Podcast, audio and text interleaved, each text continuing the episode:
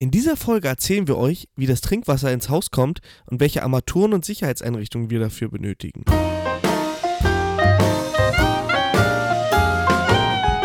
Na, heißt genau. Der Wissenspodcast. Hallo und herzlich willkommen zu Nice to Know, euren Wissenspodcast aus der SAK-Branche.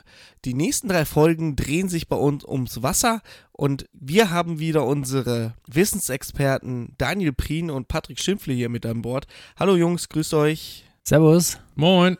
Ja, Daniel, an dich habe ich auch direkt die erste Frage und zwar, jetzt haben wir unseren Wasserverband ja, oder einen örtlichen Versorger und der beliefert uns mit Wasser.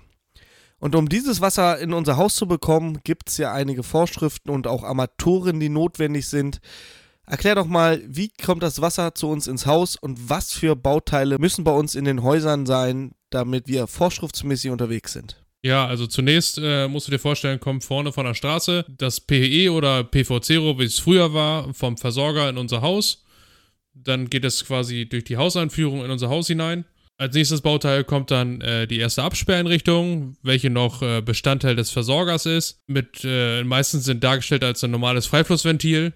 Als nächstes hast du dann den Wasserzähler mit dem Montagebügel. Hierbei ist ganz wichtig, äh, der Montagebügel ist immer mit einem Potentialausgleich vorzusehen, damit im Falle eines ähm, zum Beispiel Zählerwechsels immer äh, ein Potentialausgleich bestehen bleiben kann, auch wenn du den Zähler zwischen rausbaust. Ja, dann geht es auch schon weiter mit dem KFR-Ventil. Da ist ja, wie wir alle, wie wir es alle kennen, ist ein Rückflussverhinderer mit drinne und eine kleine Entleerung, damit wir den quasi auch prüfen können, den Rückflussverhinderer auf Funktion prüfen können. Dann haben wir den Wasserfilter, den es natürlich auch in ganz viele verschiedene Bauformen gibt. Da wird der Patrick aber näher drauf eingehen gleich noch. Und zu guter Letzt haben wir in der Hausinstallation den, äh, den Druckminderer. Von da aus geht es dann weiter Richtung Speicher etc. Ja, vielen Dank. Patrick, wir haben es gerade von Daniel gehört, Wasserfilter. Erste Frage, ist er Vorschrift? Also grundsätzlich mal ist es, kommt immer auf den Versorger drauf an. Aber es gibt eine Norm und das ist ganz einfach eine europäische Grundsatznorm.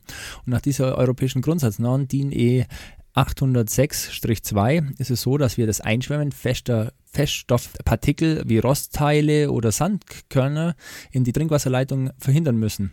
Also damit ist es eigentlich nach Norm Vorschrift. Jetzt sagte auch Daniel, dass es ganz viele verschiedene Filterarten gibt. Sind es wirklich so viele? Erzähl mal, was für Filterarten gibt es denn so in den deutschen Heizungskellern? Also eigentlich haben wir jetzt nur zwei in dem Fall. Wir haben einmal den rückspülbaren Filter und im Endeffekt haben wir einen nicht rückspülbaren Filter. Also das sind die Filter mit austauschbaren Einsätzen, also diese Wechselfilter. Ja, jetzt erklär mal ganz kurz, wie funktioniert denn so ein rückspülbarer Filter? Also, das ist auch wieder ganz einfach. Das Wasser kommt von außen, also von unserem Zähler sozusagen. Und jetzt strömt dieses Wasser außen, also an dem Glas, was wir sehen, nach innen durch und haben außen an dem Glas, also das ist ja auch sichtbar, muss ja auch sichtbar sein, damit wir sehen, ob der Filter auch zu ist, sozusagen diesen Dreck an diesem Filter dran. Und dann strömt dieses Wasser nach innen durch und fließt dann in unsere Anlage. Damit haben wir die Anlage gefiltert. Und wenn wir den jetzt rückspülen wollen, dann machen wir eigentlich nichts anderes wie unten auf, also da unten ist meistens so eine Verschraubung oder auch ein Ventil, machen das auf und jetzt passiert folgendes, dass durch diese Rückströmen wir das Wasser durch den Filter, also von innen nach außen, nach unten wegströmen lassen und dann sozusagen den, den Filter von innen nach außen ausspülen. Und damit ist er dann wieder sauber und deswegen ist er rückspülbar. Okay, wie funktioniert ein Kerzenfilter? Also beim Kerzenfilter ist es ein bisschen einfacher. Da beim Kerzenfilter ist es eigentlich so, wir haben da so einen Wechselfilter drin. Das ist ein Feinfilter meistens, der so weniger als 100 ppm Verunreinigungen äh, aus dem Wasser filtert. Und diesen ist eigentlich so, den kann man ja nicht rückspülen, sondern den kann man austauschen. Und austauschen geht relativ einfach. Man muss dieses Glas aufmachen. Bei den meisten Herstellern ist es so, dass man das noch drucklos machen, weil sonst kann man das Glas nicht aufmachen. Und dann ist es so, dann muss man dieses Glas runterschrauben, muss das auf die Seite tun und dann, jetzt kommt das Allerwichtigste. Diesen Filter darf man nicht mit der normalen Hand anfassen, sondern im Endeffekt ist es so, dieser Filter ist ja verunreinigt und den sollte man wegmachen. Einfach mit einer Folie oder wie auch immer. Und der neue Filter ist ja auch in einer Folie verpackt und die sollte man auch nicht auspacken, also nicht niemals an diesen Filter hinlangen, sondern entscheidend sollte man diesen einfach draufschieben. Wenn dann der Filter oben drauf ist, sollte man die Folie abziehen und niemals mit, dem Hand, mit der Hand an den Filter hinkommen, weil das ist unhygienisch. Und dann schraubst du Ja. einfach das Glas wieder zu und gibst Druck drauf. Ja, das sollte jedem klar sein, dass man einen Filter in einer Trinkwasseranlage und letztendlich ist sowas ja auch eine Lebensmittelverpackung für unser höchstes Gut, das ja Trinkwasser in Deutschland darstellt. Ähm, nicht mit bloßen Fingern, wo ihr davor noch bei Oma Erna euch die Ölheizung da repariert habt, macht man nicht, ganz klar. Jetzt äh, hatten wir auch von Daniel gehört, dass es auch Druckminderer gibt. Jetzt gibt es auch noch Filter, die einen integrierten Druckminderer haben, also ein Kombinationsfilter, wo Filter mit Druckminderer in eins ist, ist meiner Meinung nach ja eigentlich mittlerweile so die häufigste Bauform, die man jetzt so antreffen kann oder antreffen wird.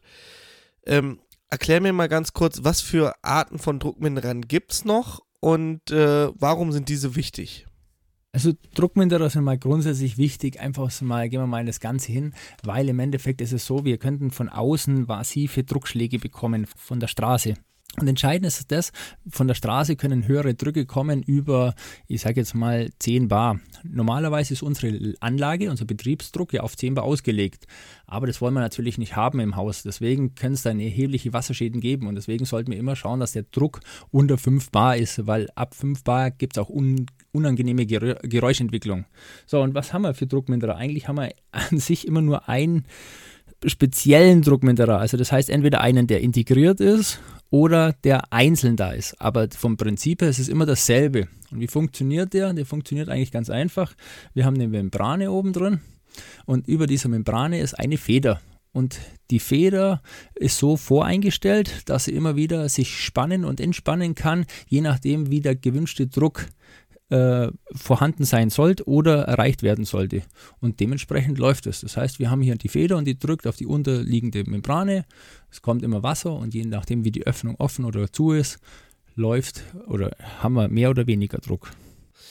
Daniel, wenn wir jetzt quasi an unserem Filter und Druckminderer vorbei sind, dann geht unsere Leitung ja so ihren Weg in die ein oder andere ähm, Ecke des Hauses, zum Waschtisch vielleicht und ja, aber dann haben wir ja nur Kaltwasser. Und wie wird aus kaltem Warmwasser? Richtig, mit unserer Heizung. Und jetzt kommen wir auch zum Speicher und der Speicher hat ja auch gewisse Apparaturen bzw. Armaturen ähm, zugegen, die ganz wichtig sind, die wir damit einbauen müssen. Erklär bitte mal, was ist wichtig, um einen Speicher richtig anzuschließen? Ja, um den Speicher richtig anzuschließen, also wir kennen ja alle unsere äh, allseits bekannten Speicher. Äh, Sicherheitsgruppen, ne, die sind ja meistens herstellergebunden, wenn du eine neue Heizung installierst, meistens schon als Paket irgendwie dann mit dabei, die du als äh, quasi Hydraulikmodul damit einbaust. Äh, diese ist dann wie folgt aufgebaut. Du hast in erster Linie ein KFR-Ventil, auch wieder wie, beim, wie bei der Hauseinführung, beziehungsweise hinterm ähm, Wasserzähler hast du dann das KFR-Ventil mit Rückflussverhinderer. Prüföffnung, also wieder den kleinen, äh, den kleinen Ablasshahn, wo du das, den Rückflussverhinderer mit prüfen kannst. Dann haben wir in nächster Reihenfolge dann das Sicherheitsventil mit Ausblaseleitung und dem im besten Fall darunter liegenden Trichtersiphon. Und zu guter Letzt das Membranausdehnungsgefäß. Ja, jetzt haben wir auch gerade schon wieder Sicherheitsventil gehört. Das hat ja auch eine ganz, ganz wichtige Funktion. Und zwar schützt es unseren Speicher ja vor Überdruck. Ne, dafür ist es ja erstmal hauptsächlich da. Aber das Sicherheitsventil hat ja auch so ein bisschen ähm, kleine ja, Besonderheiten. Kannst du uns noch mal ganz kurz erklären, wie ein Sicherheitsventil funktioniert, beziehungsweise welche Vorschriften es dafür gibt? Also grundsätzlich bei dem Sicherheitsventil ist so, das Sicherheitsventil sollte mal über der Speicheroberkante platziert werden. Das ist schon mal wichtig. Ganz einfach, dass wenn es auslöst eben oder halt wenn ein Defekt ist oder ihr das austauschen muss, im Endeffekt der Trinkwassererwärmer nicht entleert werden muss. Das Sicherheitsventil muss auch ganz wichtig unabsperrbar eingebaut sein. Das bedeutet, es ist in der Kaltwasserleitung eingebaut, also ganz wichtig auch in der Kaltwasserleitung. Und zwischen dem Sicherheitsventil und dem Wassererwärmer, also dem Speicher, darf keine weitere Absperrarmatur sein. Auch ganz wichtig ist, muss es frei zugänglich sein. Das muss also komplett frei zugänglich sein. Und die Zuleitung muss das Mindestnennweite haben des Ventils, was zu der Leitung kommt. Also das heißt, wir müssen da schon schauen, dass wir mindestens eine Nennweite haben von DN15. Es geht also nicht drunter. Bei der Ablaseleitung ist so, die müsste immer eine Nummer größer sein, weil wie gesagt, wenn das die DN15 mal richtig rausblast, muss man einfach eine Nummer größer, also DN20 machen. Auch ganz wichtig, und das ist das Allerwichtigste, dass dieses Sicherheitsventil niemals nach oben oder wenn möglich zur Seite ist, sondern immer so, dass der Auslauf zur, also schräg wegläuft, dass wir da keine Verschmutzung einhaben und dass das Sicherheitsventil einfach nicht verkalken kann oder Schmutzpartikel äh, die Sicherheit nicht mehr gewährleisten können. Daniel, kannst du uns noch mal was über Ausdehnungsgefäße im, im, im Wasser sagen? Also richtige Ausdehnungsgefäße, die für die Trinkwasserwerbung da sind, weil mh, kann man ja einbauen, damit halt das Sicherheitsventil beim Aufheizen des Warmwassers nicht mehr tropft. Ne? Und kannst du uns jetzt, wie gesagt, nochmal erklären, worauf man dabei achten muss bei der Wahl des Ausdehnungsgefäßs und wie sie funktionieren? Ja, du hast ja, wie ich schon vorher gesagt hatte, in, der, in dieser Sicherheitsgruppe hast du das äh, Membran-Ausdehnungsgefäß speziell, wichtig, ganz speziell für den äh, Trinkwassergebrauch da ist ganz, ganz wichtig, dass man wirklich eins nimmt, was nur für den Trinkwassergebrauch ist, da das von der Bauform komplett anders ist als ein äh, für, den, äh, für die Heizungsseite. Und zwar hast du das nicht wie bei, der, wie bei dem Heizungs-AG, dass du in der oberen Hälfte des Gefäßes ähm, äh, ja, dein Druckpolster hast und in der anderen deine Wasservorlage, sondern du hast es hier, weil es durchströmt werden muss, hast du da drinnen, musst du dir vorstellen, wie so ein Ballon, wo dann die Druckvorlage drin ist ähm, und das Wasser halt einmal außen um zu komplett umspülen kann, diesen, ich sage jetzt mal, Ballon dazu. Ganz wichtig dabei ist auch noch, dass du, wenn wir bei der Wartung sind und das AG natürlich auch prüfen, wie wir das bei jeder Wartung machen sollten, dass wir das dann, wenn Druck fehlt oder das Druckpolster äh, schwächer geworden ist, dass wir das nicht mit äh, Gefäßfüller füllen. Es war alles immer schön und gut mit dem Korrosionsschutz etc. pp, aber aufgrund dessen, dass wir auf die Trinkwasserhygiene achten müssen, falls wir einen Defekt in dem AG haben und wir das dadurch durch Chemikalien verunreinigen können, unser Trinkwasser, sollte es mit ähm, reinem Sauerstoff befüllt werden, aber im allerbesten Fall natürlich mit reinem Stickstoff. Ja, Sauerstoff würde ich noch gar nicht mehr sagen. Ich glaube dann eher Luft, weil Luft hat ja 78% Stickstoff und 21% Sauerstoff. Ich glaube, reiner Sauerstoff wäre gar nicht so gut. Ja, natürlich. Das meinte ich auch damit. Normaler äh, Pressluft. Dann sage ich Pressluft.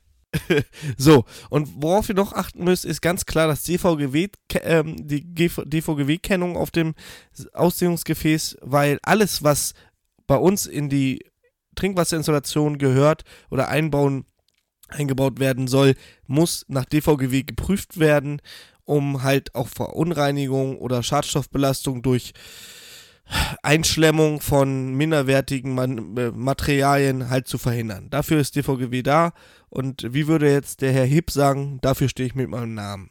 So, ich bedanke mich ganz herzlich für eu bei euch äh, für diese tolle Folge und freue mich natürlich auch, wenn die Zuhörer und Zuhörerinnen nächste Woche wieder einschalten zu Nice to Know, euren Wissenspodcast. Ja, Jungs, mir, für mich war es mal wieder ein innerliches Blumenpflücken und äh, ich würde sagen, bis nächste Woche. Servus. oh.